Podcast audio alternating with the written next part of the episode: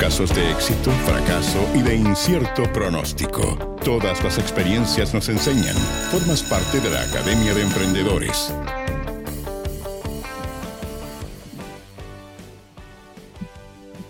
Bien, estamos de vuelta. Leo Meyer. A ver, ¿cómo está el audio? Estoy tiquitaca, listo para poder participar de este panel. O yo soy yo el que estoy con problemas.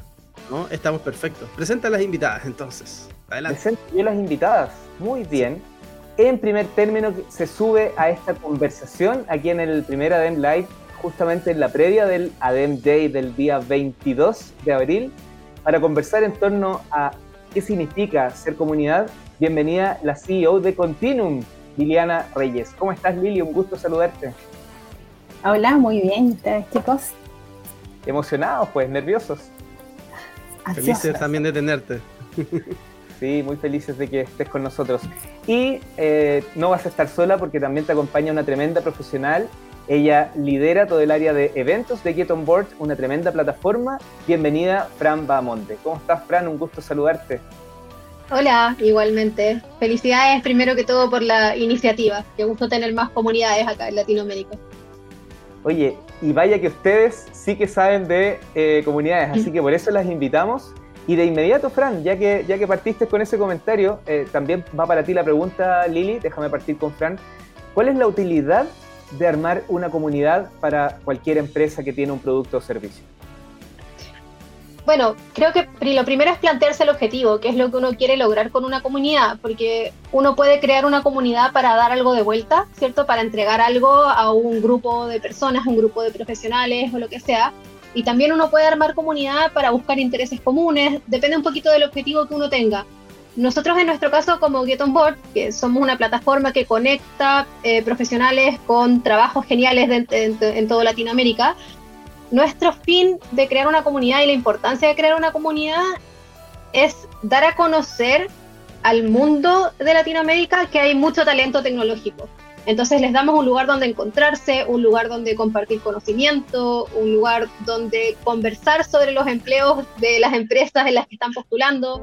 Es un lugar donde la comunidad de, personas que trabajan en el mundo tech pueden conversar de lo que necesiten. Se, hacen preguntas eh, relacionadas a trabajo, se hacen preguntas técnicas, eh, también obviamente se mandan muchos memes. Es, es como un lugar donde conectar con gente que tiene tus mismos intereses y donde puedes aportar algo. Creo que eso es lo más importante, poder aportar algo a un grupo de personas que tienen intereses en común. Lili, me imagino que hay total coincidencia. ¿Cuáles son los puntos que tú también quisieras desarrollar? Sí, mira, eh, para complementar, eh, creo que una de las cosas interesantes y más importantes es también esto de sentirte acompañado. Porque de pronto tú vas a colaborar y a aportar con algo, pero lo que tú recibes de vuelta es encontrarte con otras personas que están buscando cosas similares a, lo que tú buscas y te puedes sentir acompañado en el proceso que tú estés viviendo. Por ejemplo, si eres un, emprendimiento que eh, te encuentras con otras personas que ya pasaron por cosas similares que tú y te dan una mano y te guían. Ya encontrarte eh, con estas personas es algo que suma muchísimo. En el caso de las comunidades donde yo he participado, tienen el mismo propósito, generar redes, también eh, ver que tú no, eres el único o la única que está en, buscando lo mismo, ¿ya? Y de pronto uno se siente extraño, a mí nomás me pasa esto, eh, ¿dónde estará la respuesta a lo que yo me pregunto? Y la comunidad es un espacio donde tú encuentras esas respuestas y personas dispuestas a darte las respuestas. Oye, yo me imagino que una comunidad, y aquí también te sumo, Fabián, por si tú quieres comentar, uno la intenciona, pero de ahí a que funcione, camine y pasen cosas. ¿Qué, ejemplos podrías compartir, eh, Lili o, Fran, en, el orden que ustedes prefieran, de, cómo echar a andar, qué cosas funcionan, cómo dar el kick-off para que finalmente saltemos de, una base de datos probablemente y gente que te sigue o que, o, o que le gusta tu producto o servicio, allá entrar a esta dinámica de comunidad? Yo ahí me colgaría un poquito de lo que mencionó Fran, que tiene que ver con el propósito, porque lo clave es que las personas que son parte de la comunidad compartan ese propósito, o sea, se identifican con él y van a realizar acciones para poder conseguirlo. ¿ya? Es un alineamiento y yo siempre hablo un poquito de lo que es la mística. Pasa que cuando tú entras a una comunidad o estás buscando ciertas cosas, empiezas automáticamente a rodearte de personas que están en la misma que tú, en la misma sintonía. Entonces, lo primero tiene que ver con ese propósito potente que permita atraer a las personas, pero también eh, lo que está relacionado a predicar con el ejemplo. Por ejemplo, si yo quiero hablar de que acá vamos a compartir aprendizajes, tienen que haber ciertas personas que cumplen este rol de ser como el líder que promueve estas acciones que tú quieres que se realicen dentro de la comunidad. Por ejemplo, en la comunidad de mujeres en la que participo, en las mentorías, lo que hacemos nosotras es, eh, por ejemplo, empezar a hacer como palo blanco.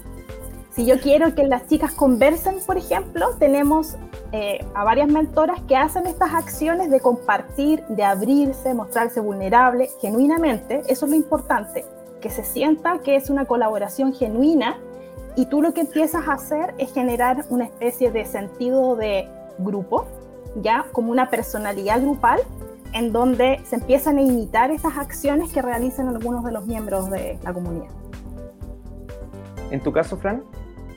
Estoy súper de acuerdo con lo que dice Lili eh, y creo que también es súper importante entender quiénes son las personas que, a quienes yo estoy apuntando con esta comunidad. O sea, tengo que definir primero, como te decía, un objetivo de por qué yo quiero generar comunidad. Y una vez que yo tengo este objetivo claro, también tengo que entender a quién apunto. ¿Es una comunidad de nicho? Porque también una comunidad de nicho es muy valiosa. O estoy apuntando a una comunidad masiva. Y, y, si es una comunidad de nicho o una comunidad masiva, también tiene distintas formas de manejarla, eh, distinto como nivel de estrés, por decirlo de alguna forma, de, de, lo que uno tiene que entregar a la comunidad. Porque el sueño es que uno arme la comunidad y la comunidad después se mueva sola, ¿verdad? Como que la gente interactúe entre ellos y casi uno estar ahí arriba monitoreando. Pero la realidad no es así, la realidad es que la gente que se une a las comunidades también tiene vida, tiene trabajo, tiene familia, tiene cosas que hacer y la comunidad es o un lugar de escape o un lugar donde voy a buscar información y quién me entrega esa información. Entonces, cuando yo decido crear una comunidad, tengo que entender cuál es mi objetivo, cuál es la gente a la que yo quiero apuntar, cuál es el contenido de interés que yo le puedo entregar a estas personas, qué dinámicas puedo hacer para que interactúen. Como dice Lilia, es súper importante estar involucrado y de forma genuina, porque no sé, nosotros, por ejemplo, en Get On Board tenemos una comunidad en Discord que tiene muchos canales distintos, que se dividen por tema. Y yo probablemente no soy experta en todos los temas, entonces no me voy a ir a meter al canal de Data Science a inventar cosas para que después la gente interactúe y yo me quedo así colgadísima sin saber qué más responder. Tiene que ser genuino, uno tiene que ir a interactuar y tiene que tener gente que pueda interactuar en todos los frentes que uno se propuso esa comunidad es como hay que mantenerla viva, es como tener una planta, hay que regarla constantemente, la planta no va a crecer sola. Tremendo, tremendos insights y quiero ir un paso más allá porque prometimos, nosotros estamos partiendo, así que al final de esta conversación nos tienen que decir si partimos bien o partimos muy bien, pero tienen que ser sinceras. Oye, eh, les quería preguntar eh, una, una o dos, lo que el tiempo de una buena práctica, que es súper importante para todos, para que vayamos y digamos, por aquí vamos a comenzar. ¿Cuál creen ustedes que sería una o dos buenas prácticas para impulsar una comunidad? Para mí una buena práctica eh, es, alimentar la comunidad constantemente. Eh, hay, que, hay que hacer eso. Creo que para mí es la más importante, de hecho, alimentarla con contenido. Depende de, tu comunidad. Si la comunidad es chiquita, vas a tener que estar mucho más, mucho más frecuente eh, alimentándola que cuando ya es grande y se empieza a alimentar sola. Pero cuando uno parte de una comunidad, tiene que estar todos los días, varias veces al día. O sea, ojalá uno tiene que estar presente durante todo el tiempo que la gente está activo en la comunidad.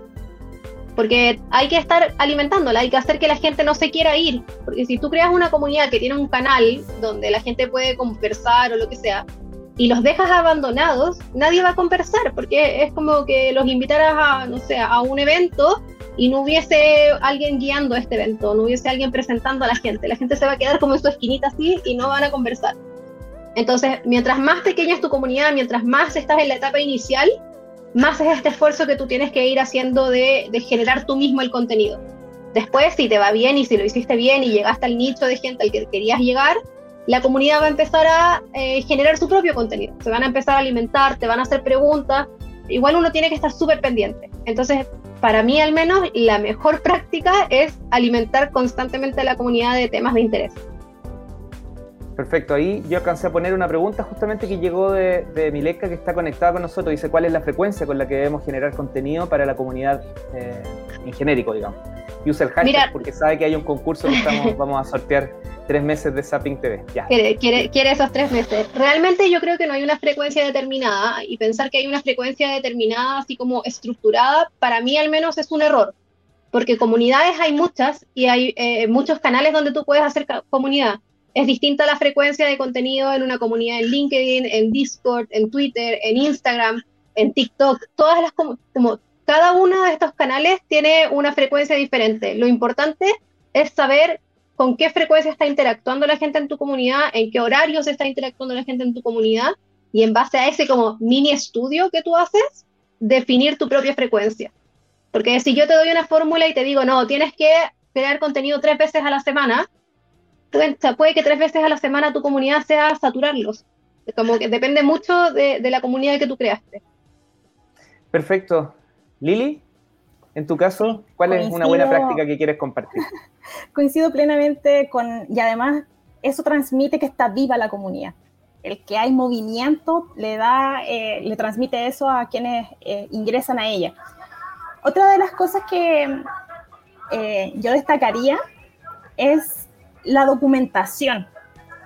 ¿Y por qué es tan importante la documentación? Porque tenemos que pensar que la comunidad empieza a escalar y después las personas que le dan vida a la comunidad, los que están en el back office, deben ir eh, pasando la posta a los siguientes que empiezan a ingresar. Por lo tanto, tempranamente documentar de una manera muy, muy liviana estos procesos, estas prácticas, de modo que hacer el onboarding de quienes ingresen a tomar la posta de, por ejemplo, un canal ahí eh, en, la comunidad que mencionaba Fran, eso suma muchísimo. Perfecto. Sí, si el público no prende, porque aquí estoy leyendo otra de, de, de los comentarios que, aparecen, perdón, ah, ah, ah, acá está. Sí, Milenka, eh, pero sigue, digamos, después de su pregunta dice, y si me doy cuenta de que mi público no interactúa, porque de repente pasa, pues, uno, uno hace el cambio, trata de hacer eh, eh, otras fórmulas. Eh, estoy, estoy conectando mal con ese público, estoy haciendo un mal llamado, puede ser eso. Yo le, estaba respondiendo por los comentarios de YouTube para no interrumpir a Lili, pero la gracia para mí de la comunidad es que uno puede ir experimentando y que al ser una comunidad, uno, aunque uno sea el gestor de la comunidad, también es parte de la comunidad. Entonces hay una transparencia que uno tiene que aprovechar. Uno puede preguntar a la comunidad qué tipo de contenido les gustaría recibir, qué tipo de contenido consideran más valioso e ir creando contenido en base a ese feedback, porque uno puede probar eh, y, es como la gracia de, tener una comunidad que te responda, ¿cierto?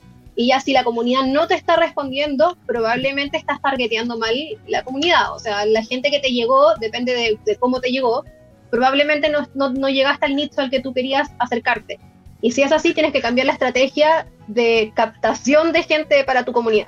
O depende de esas dos cosas. Si estás con la gente correcta, pero no enganchan con tu contenido, anda y experimenta con otro tipo de contenido, pide feedback, recoge qué tipo de contenido quieren consumir y hace los cambios.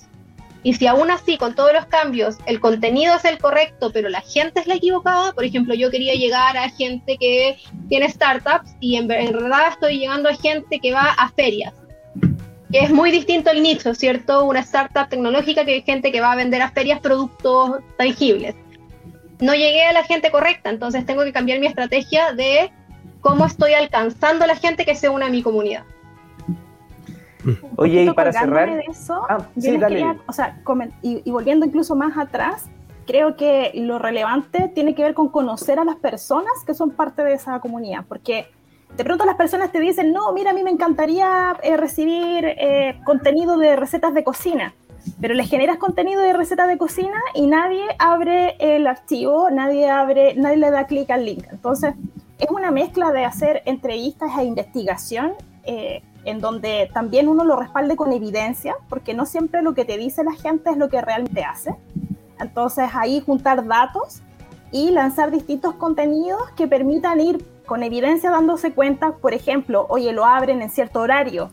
La mayoría de las personas que se dedican a marketing hacen ese tipo de investigación porque, no sé, hay personas que consumen, cierto segmento consumen contenido entre 8 y 9 de la mañana, antes de entrar al trabajo, por ejemplo. y así hay distintos horarios para distinto contenido y distinto público.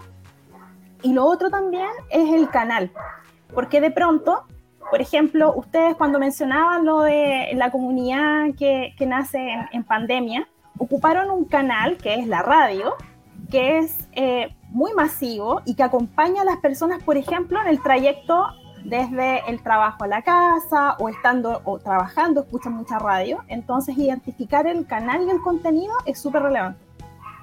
Mm.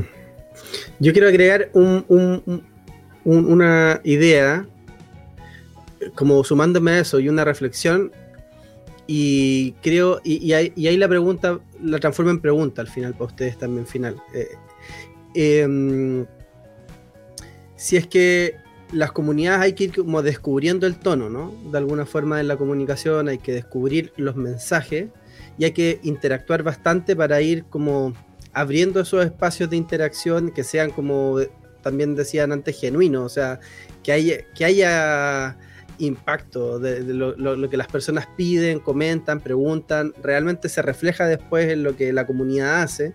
Entonces, al principio, creo que armar una comunidad es un proceso eh, donde no quieres escalabilidad, creo, al principio, me parece, ¿no? Quieres el ripio, quieres eh, la traba, quieres la dificultad, quieres ser eventualmente poco, poco escalable y eventualmente usar estrategias más del uno a uno, grupos pequeños, conversación, preguntas, eh, porque después cuando vas encontrando la fórmula, y construyéndola junto con las personas, luego ya puedes empezar a replicar y generar contenidos un poquito más, más, más, eh, extendidos. Y aquí me recuerdo un ejemplo que te escuché a ti mismo, Lili, en una, eh, en, una exposición que ustedes ampliaron el programa de mentoría como después súper grande, partieron haciendo mentorías en Más Mujeres UX, otra comunidad de la que eres parte. Eh, y al principio era muy uno a uno y entiendo que después se fueron a cientos de personas en, una mentoría, pero ¿qué dirían de eso que, menciono? Como a veces partes en, a, una escala en la que no podrías replicar sencillamente ese trabajo, no podrías llegar a cientos, miles de personas, porque simplemente no te da el tiempo para atender de la forma en la que lo estás haciendo al principio, pero también como las comunidades suelen ser más pequeñas al inicio, todo bien y te, te dan mucho insight, muchas ideas entonces, ¿cómo, ¿cómo, ven eso? Además, pensando que estamos en una etapa inicial de, la, de, esta comunidad de Mlatap, entonces...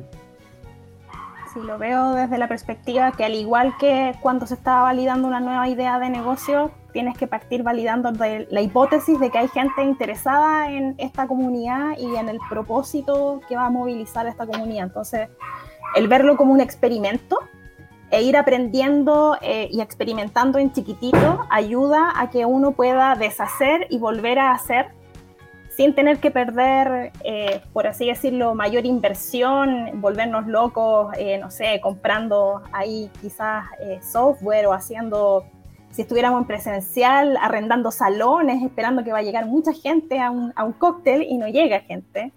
Entonces, eh, hacer experimentos en pequeño te ayuda eh, y también te genera una relación más cercana con los miembros de la comunidad, a modo de ir, por así decirlo, aprendiendo mucho más rápido, porque tienes esa cercanía con el público al que quieres llegar.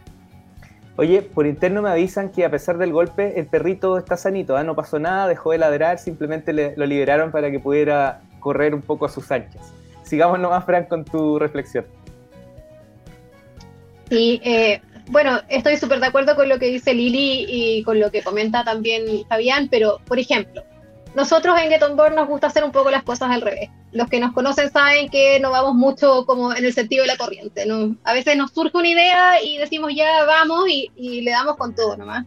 Y en nuestro caso, la comunidad que nosotros creamos surgió porque se nos ocurrió hacer un evento, porque consideramos que el año pasado, durante la pandemia, la cantidad de eventos del mundo de tecnología, cierto, había bajado muchísimo, entonces dijimos, ya, ok, hagamos un evento, tenemos confianza, lo vamos a hacer bien. Armamos el Awesome Fest, que fue una conferencia de dos días, y junto con armar el Awesome Fest dijimos, ya, pero hagamos algo más, lancemos la comunidad en Discord. Y lanzamos la comunidad en Discord junto con el Awesome Fest. Entonces a nosotros lanzamos una comunidad a la que llegaron 1.500 personas el día 1, porque llegaban por la conferencia. Y después, después como que en el camino dijimos, ya, ahora veamos cómo manejamos esta comunidad, esta, esta locura de comunidad que se nos armó, súper valiosa, porque el pretexto del día uno era obviamente eh, el evento, las conferencias, que la gente pudiera seguir conversando sobre lo que estaba pasando. Era como nuestro backstage, ¿cierto? Era como los salones donde la gente conversa en los eventos en vivo, en los presenciales, pero versión virtual. Y como la gente enganchó tanto con esa comunidad, nosotros dijimos, ok, ahora vamos probando y veamos qué es lo que esta gente, que sabemos que son personas que son del mundo tech, qué es lo que ellos quieren, qué es lo que les interesa y mantengamos viva esta comunidad. Porque no sabíamos si nuestro Discord iba a durar los dos días del evento o si se iba a sostener en el tiempo, no teníamos idea y la pérdida de 1.500 personas era tremenda. Entonces nosotros qué hicimos? Un equipo chico, en ese momento éramos, yo creo que máximo 12 personas, ya ni me acuerdo cuánto éramos. Nos pusimos un día cada uno, era como ya, ok, hoy día es tu Discord Day, entonces hoy día a ti te toca ir y interactuar con esta comunidad porque no la podemos dejar votada. Y ahí nosotros empezamos a experimentar y a descubrir, solo que no en, no en tan pequeño, porque, bueno, la locura nos dijo hagamos un Discord junto con un evento, que ustedes también más o menos lo van a hacer, están lanzando la comunidad junto con su evento. Entonces yo no sé si les va a explotar en la cara. sí, pero, bueno, es que ustedes tenían un producto con muchos clientes y muchos profesionales arriba también, o sea, venían de tener un producto eh, ya de ya masivo, ¿cierto? Entonces hace este Get On Board como esta plataforma tan ya reconocida, lanza el evento y después y junto a eso lanza la comunidad, creo que tenían una base potencial eh, muy grande, o sea, no cualquiera que lance una comunidad de inmediato se le llena de miles de personas. Yo creo que no, y nosotros igual teníamos, teníamos el miedo de que no llegara nadie, sí. O sea, tampoco no, no, estábamos así como súper confiados de que iba a llegar gente. Fue un experimento pero fue un experimento acompañado de, una instancia, o sea, nosotros teníamos un objetivo claro con esta comunidad en ese momento que era el evento. Y después empezamos a lanzar mini objetivos y, por ejemplo, hoy día hacemos algo que a mí me gusta mucho, que tenemos a Annelies Mayor, que es como nuestra líder de, de, comunidad en Get On Board, y ella es la que mueve, maneja todos los hilos de nuestro Discord. Y ella incluso hoy da ayuda como personalizada a gente que necesita ayuda para mejorar su carta de presentación, mejorar su currículum, em, cómo presentarse a entrevistas de trabajo. Entonces nosotros encontramos un nicho de gente que necesitaba esa ayuda y abrimos un canal dentro de nuestro servidor de Discord y le brindamos esa ayuda. Encontramos un nicho de personas que les gusta mucho el tema de cripto y que no tenían dónde conversar sobre cripto, entonces abrimos un canal de cripto dentro de nuestro servidor y ahora se llenó de gente que conversa de cripto. Entonces vamos como atacando mini objetivos y ha sido súper entretenido. Entonces yo a ustedes que van a hacer un evento, que van a hacer mini eventos ahora, que vienen con el público de la radio, lo único que les puedo decir es como prepárense para todo y hagan muchos experimentos y jueguen con su comunidad. Porque ya conocen a la gente que está ahí. La gente que los escucha en la radio, ustedes saben quiénes son, conocen mucho el ambiente de las startups. Entonces parte de generar comunidad también es divertirse en la comunidad si meterse a la comunidad y generar el contenido es fome, oh, pero van a pasar pésimo.